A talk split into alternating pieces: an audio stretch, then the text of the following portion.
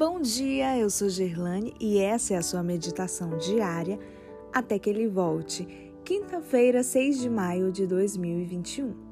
Cuidar dos seus. Verso de hoje, 1 Timóteo 5, 8.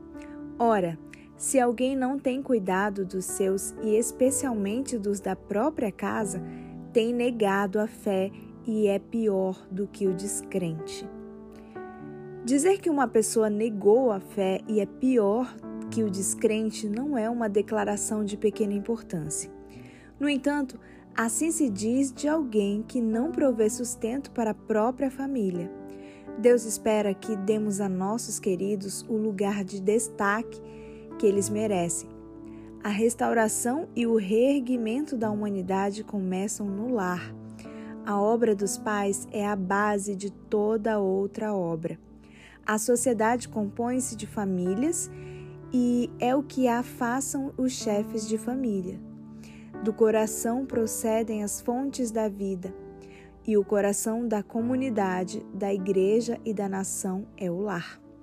A felicidade da sociedade, o êxito da igreja e a prosperidade da nação dependem das influências domésticas.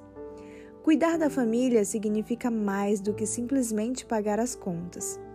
Disse alguém: muitos pais são apenas hóspedes da casa. Chegam ali ocasionalmente. Na verdade, a família de um homem é mais importante do que sua carreira. Caso o trabalho e o dinheiro sejam mais importantes, existe algo errado no senso de valores da pessoa. É o pão mais importante do que a vida daqueles para quem é provido? Se o lar é o centro da vida, destruiremos o coração por coisas menos importantes? Uma vez que a edificação do lar é a suprema conquista da sociedade, os deveres de um homem como marido e pai têm prioridade. Os filhos necessitam de pais e mães, não de terceiros. Devemos dar às coisas mais importantes o lugar especial em nossa vida. Inclusive, ministros do Evangelho precisam compreender que os deveres do pastor jazem em torno dele, próximos e distantes, mas seu primeiro dever é para os seus filhos.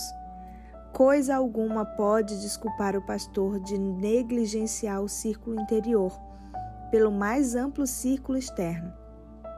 Isso se aplica à realidade de qualquer família.